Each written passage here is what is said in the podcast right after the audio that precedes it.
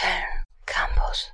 Ein brutaler Konflikt, den es schon ähm, seit Ewigkeiten gibt, aber von dem ich zum Beispiel noch gar nichts wusste, spielt sich in der Region Belutschistan ab. Er erstreckt sich über mehrere Länder, und zwar über den Iran, Afghanistan und größtenteils über Pakistan. Worum es bei diesem Konflikt geht, unsere Redakteurin Melanie hat da mal nachgeforscht.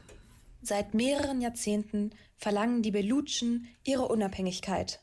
Es gab schon unzählige Aufstände in den letzten Jahren, aber die pakistanische Regierung zerschlägt sie alle mit großer Gewalt. Und noch schlimmer, belutische Aktivisten, Politiker und auch Zivilisten werden von pakistanischen Streitkräften verfolgt, verschleppt und gefoltert.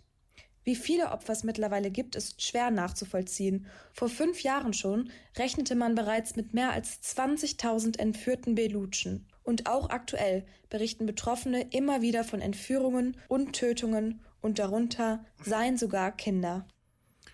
Ja, das ist einfach schrecklich und es ist einfach unverständlich, wie das äh, so an uns vorbeigehen konnte. Seit mehreren Jahrzehnten ist Belutschistan eine Krisenregion, aber in den Medien taucht dieser Konflikt quasi nicht auf.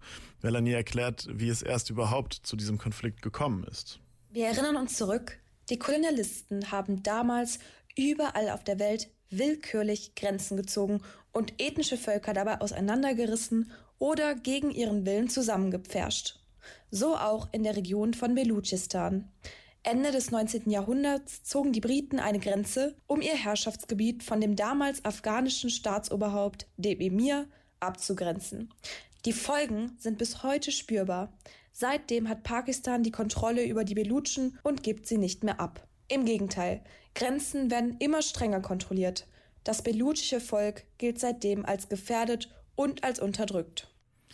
Ja, und eben diese permanente Unterdrückung und die damit einhergehende Angst und Verzweiflung seitens der Belutschen haben ähm, den Konflikt dann letztendlich noch brutaler gemacht.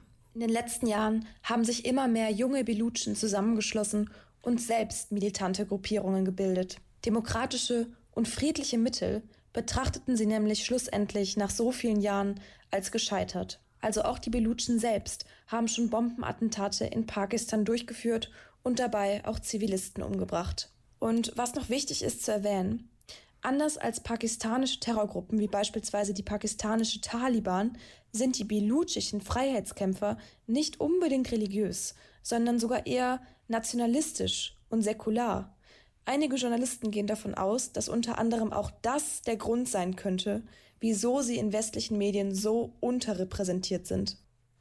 Und es gibt eigentlich noch viel mehr zu erzählen, denn es haben sich noch äh, weitere Nationen in den Konflikt eingemischt, beispielsweise die USA, aber darüber werden wir in der nächsten Sendung Blickwechsel sprechen.